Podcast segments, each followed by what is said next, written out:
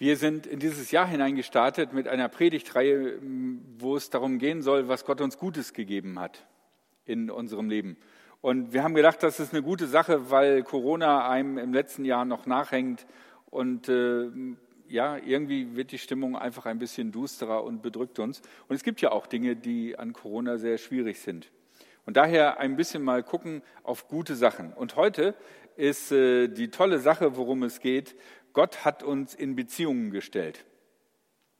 Und wir haben überlegt, ähm, welchen Text könnte man dazu nehmen. Und äh, es gibt natürlich viele Texte, die davon handeln, wie man angemessen miteinander umgeht. Es gibt moralische Empfehlungen, es gibt Regeln. Und wir haben gedacht, vielleicht ist es gut, anstelle solchen Verhaltensweisen einfach mal zu gucken, was ist das Ziel, auf das die Gemeinschaft der Christen eigentlich hinauslebt. Und äh, da ist das bekannteste Beispiel die Hochzeit weil nämlich das Himmelreich, das, was noch kommt, wie auch immer man sich vorstellt, von Jesus nicht beschrieben wird als ein endloser Gottesdienst, sondern als eine richtig ordentliche Feier, wo es viel los ist, viel an Musik gibt, viel an Essen gibt, äh, viel an Lachen und Fröhlichsein gibt. Und ähm, wir hatten uns in der Vorbereitung zwei Gedanken überlegt, die wir euch mitgeben wollten. Und dann habe ich gestern, wie ich den Text vorbereitet habe, habe ich so viele Ideen gehabt, dass ich nicht wusste, wie, wie, wie soll ich damit umgehen. Und deswegen habe ich jetzt sechs Punkte. Das sind aber sehr kurze Punkte und ich werde die nur kurz und prägnant formulieren. Und wenn euch einer dieser Punkte anspricht, wo ihr merkt, hm, das ist eine Sache, da habe ich noch nicht so drüber nachgedacht oder das ist eine Sache, die kann ich momentan gar nicht so leicht nachvollziehen, dann möchte ich dich einfach einladen, dann nimm diesen Punkt mit nach Hause und denk da einfach nochmal drüber nach. Und das Erste, wo ich auch finde, was in evangelischen Gottesdiensten oft nicht so rüberkommt, ist, wir sind bei einem König eingeladen. Das ist doch eigentlich eine Riesenehre, eine, eine total coole Sache, dass wir wertgeschätzt werden und dass wir bei einem König eingeladen sind. Das ist was ganz Besonderes. Und äh, normalerweise würde ich jetzt an dieser Stelle sagen, hey, da müssten wir uns mal freuen, gebt, uns, gebt mir doch mal alle ein Halleluja. Das ist in evangelischen Gottesdiensten sowieso schon ziemlich unpassend, aber jetzt unter Corona-Bedingungen ist es noch unpassender. Deswegen möchte ich euch einfach mal bitten, wenn ich sage, hey, wir sind bei einem König eingeladen, dass ihr mal so macht. Das ist das Zeichen für, wir freuen uns. Also, hey, wir sind bei einem König eingeladen. Ich hoffe, das hat euch ein bisschen lockerer gemacht und, und gibt euch ein Gefühl dafür, hey, das ist eine super Nachricht. Das ist was total Tolles. Wir Christen laufen oft rum mit so einer Atmosphäre von, boah, ja, ich glaube ja an Gott und boah, das ist ja auch voll anstrengend und so, worauf du überall achten musst. Wir sind bei einem König eingeladen. Freu dich darüber. Das ist etwas Besonderes.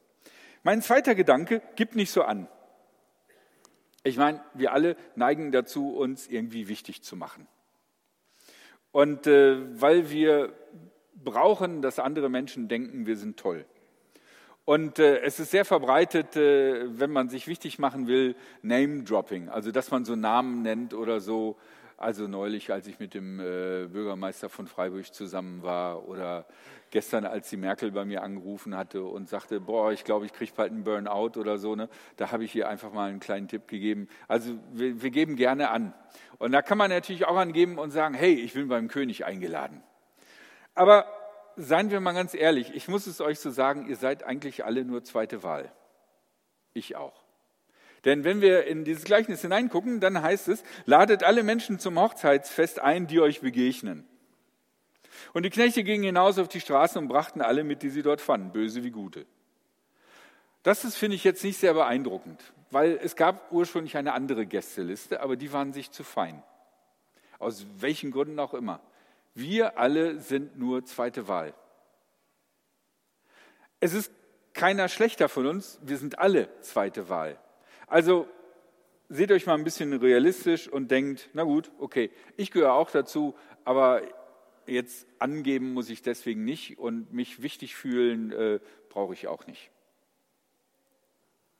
Mein nächster Gedanke, keine Angst, es ist genug für alle da. Das ist ja auch eine Angst, die wir manchmal haben, dass für uns nicht genug da ist. Das haben wir ja ganz exzessiv in Corona-Zeiten erlebt Was ist, wenn ich aufs Klo muss und es ist nicht mehr genug Toilettenpapier da? Eine Horrorvorstellung für den zivilisierten äh, Westeuropäer. Wie soll das Leben weitergehen, wenn man kein Klopapier mehr hat? Vollkommen ausgeliefert dem Schicksal. Der Saal ist voll beim König. Ganz viele sind da eingeladen. Aber der König schmeißt das fest. Wir können davon ausgehen, es wird genug für alle da sein. Klammer dich nicht an dem bisschen, was du hast. Und wenn du deinen Sitzplatz zugewiesen hast, schieb nicht schon mal das Sprudelwasser zu dir hin und schütt dir dein Glas schon mal ganz voll ein, weil du Angst hast, äh, es, wird das letzte Sprudelwasser sein, was es gibt. Es wird im Laufe des Abends noch viele unterschiedliche Getränke geben. Wir sind bei einem König und der hat das ordentlich und gut vorbereitet. Seht doch, ich habe mein Festessen vorbereitet. Meine Ochsen und Mastkälber sind geschlachtet. Alles ist bereit. Also, wenn wir manchmal diesen Kleinlichkeitsgedanken bekommen, ach, werde ich genug wahrgenommen, werde ich genug haben, sieht Gott auch mich oder so, lasst uns einfach da ein bisschen lockerer werden. Wir sind in einem Fest eines Königs eingeladen. Damit komme ich zu dem dritten Gedanken. Du bist Gast nicht der König. Du bist der Gast, der König hat eingeladen. Wer, bei einer Hoch, wer eine Hochzeit feiert und einlädt, der entscheidet auch, wen er einlädt. Und äh, für alle die, die schon mal verheiratet sind oder demnächst heiraten wollen, das ist manchmal ein relativ komplexer Prozess, sich zu überlegen, wen lädt man ein und wen lädt man nicht ein und wie macht man das und wie viel kann man sich leisten und dann findet man einen Raum, wo genug Platz ist oder so. Aber es ist so, das Hochzeitspaar oder die, die einladen, die entscheiden, wer auf der Gästeliste steht. Das heißt, Du musst dich mit den Menschen abfinden, die an deinem Tisch zufälligerweise sitzen, weil der König hat eingeladen. Da kannst du nicht hingehen und sagen, äh, entschuldigen Sie mal bitte, äh, dieser Gast da vorne, äh, könnte der vielleicht bitte von meinem Tisch entfernt werden? Ich finde, der ist wirklich unangemessen hier bei dieser Feier. Das geht nicht, du bist Gast. Als Gast darfst du genießen, darfst freundlich sein, und solltest deinen Gastgeber nicht blamieren. Also arrangier dich mit der Person, die du da gesehen hast, wo du denkst, sie gehört nicht hin und unterhalte dich nett mit ihr. Es kann ja auch einfach mal nur Smalltalk sein. Du entscheidest als Gast nicht über die Modalitäten des Festes, sondern du darfst dabei sein. Und genauso geht es auch in der christlichen Gemeinschaft im Alltag zu. Wir können uns alle darüber wundern, wer im christlichen Sektor sich so aufhält. Und äh, seien wir ganz ehrlich, da gibt es eine Menge schräge Vögel, uns zum Beispiel. Aber es ist nicht an uns zu entscheiden, wer da eingeladen gehört und wer nicht, sondern Gott ist der König und er hat eingeladen. Und wer an seinem Tisch sitzen darf, entscheidet Gott und nicht wir. Wir dürfen nur denken, super, dass ich dabei bin und zu dem anderen sagen, schön, dass du da bist.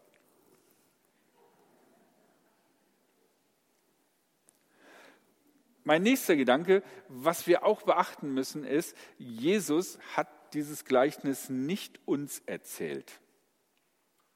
Also uns hier in Deutschland, die äh, sich genau einen Kostenvoranschlag machen, wie das alles kostet, die genau planen, wann welcher Beitrag passiert, wo es eine genaue Liste gibt, wo sogar vielleicht so geplant wird, wann die Hochzeit zu Ende ist oder so.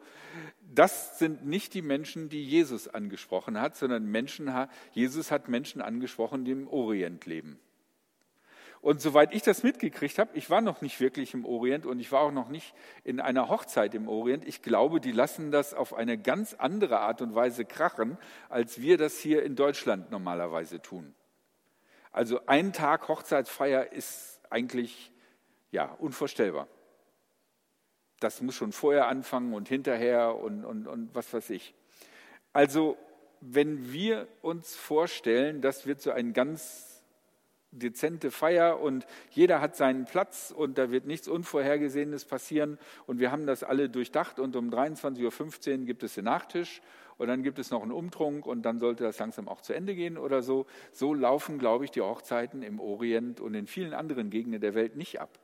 Und Jesus hat zu Menschen gesprochen, die nicht diese Art und Weise 23.15 Uhr ist Schluss im Kopf hatten bei einer Hochzeit, sondern die einfach eine ganz andere Fähigkeit haben zu feiern. Wie soll man sich da verhalten? Lass dich mitnehmen und lass dich überraschen. Und so ist es auch, glaube ich, in der Gemeinschaft der Christen. Lass dich mitnehmen und lass dich überraschen. Manches wird vielleicht so laufen, wie du es gedacht hast, manches wird vielleicht ganz anders laufen.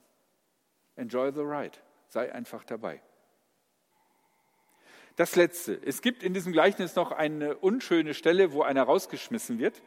Wenn man sich das so anliest und so lange auf der Zunge zergehen lässt, dann kriegt man vielleicht auch so ein bisschen ein Gefühl dazu, ob diese Stelle wirklich ursprünglich an diesem Gleichnis mit dabei war oder ob es nicht, weil es auch die Thematik fest und eingeladen sein hat und deswegen da dran gefügt hat. Aber es gehört jetzt in Matthäus zum Text dazu. Nämlich, äh, da ist einer nicht richtig angezogen. Und das kennt ihr auch wahrscheinlich von Hochzeiten. Der Gastgeber setzt die Regeln. Wann darf man als Mann sein Jackett ausziehen, wenn es richtig heiß ist? Eigentlich doch erst dann, wenn der Bräutigam sein Jackett auszieht. Weil der Bräutigam ist eine der beiden super wichtigen Personen bei einer Hochzeit. Und deswegen setzt er die Regeln. Und wenn der Bräutigam das tut, dann kannst du das auch tun. Und so ist es auch in dem Reich Gottes und in der Gemeinschaft, in der wir als Christen miteinander leben. Die Regeln setzen nicht wir, sondern Gott. Und die Verhaltensregeln, von denen wir lernen dürfen, wie wir als Gemeinschaft der Christen auf dieser Hochzeit uns verhalten, sind die Vorgaben und die Vorbilder, die Jesus gemacht hat. Und so wie man darauf achtet, ob der Bräutigam endlich das Jackett ausgezogen hat, so können wir auch darauf achten, wie Jesus sich verhalten hat.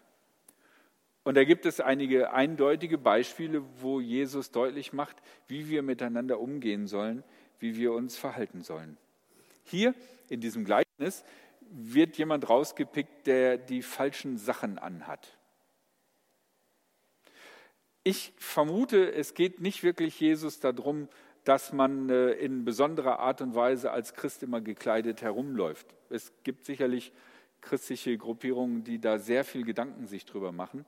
Aber ich glaube, dass eher diese Kleidung ein, ein Ausdruck ist der Idee, ich muss wissen und mich innerlich vorbereiten darauf, auf was für einen Anlass ich gehe. Und da ist die Kleidung ja eine Hilfe, ein Ausdruck, um etwas zu machen, weil wir können mit dem, wie wir uns vorbereitet haben, mit der Kleidung ausdrücken. Wenn wir auf eine Hochzeit gehen, haben wir unter Umständen andere Sachen an, wie wenn wir äh, Freitagnacht in einen Club gehen oder wenn wir bei einem König eingeladen sind. Und das, glaube ich, soll dieses Bild deutlich machen. Also, wir sollten uns Gedanken darüber machen, mit welcher Einstellung wir auf diese Hochzeit Gottes gehen und mit welcher Einstellung wir gehen in die Gemeinschaft der Christen. Das waren meine Gedanken zu dieser Hochzeit. Vielleicht ist einer der Gedanken für euch plausibel und es lohnt sich darüber nachzudenken. Vielleicht ist euch auch was ganz anderes eingefallen. Lest euch einfach den Text nochmal zu Hause durch. Wenn ich mich nicht irre, ist er in Matthäus 22. Genau, und das kann man sich gut merken und das findet ihr sofort. Lest ihn euch einfach zu Hause einmal durch. Und jetzt haben wir ein Lied, was genau diese versucht, die Gemeinschaft der Christen zu beschreiben. Es ist ein relativ altes Lied von dem Graf Zinzendorf und der hat eine große Gemeinschaft gegründet mit anderen Menschen zusammen. Und von daher ist dieses Lied also von jemandem, der nicht einfach nur Bibelverse gelesen hat und sich überlegt hat, hey, das wäre cool, sondern der wirklich etwas davon weiß, was es bedeutet, in einer Gemeinschaft zu leben. Herz und Herz vereint zusammen.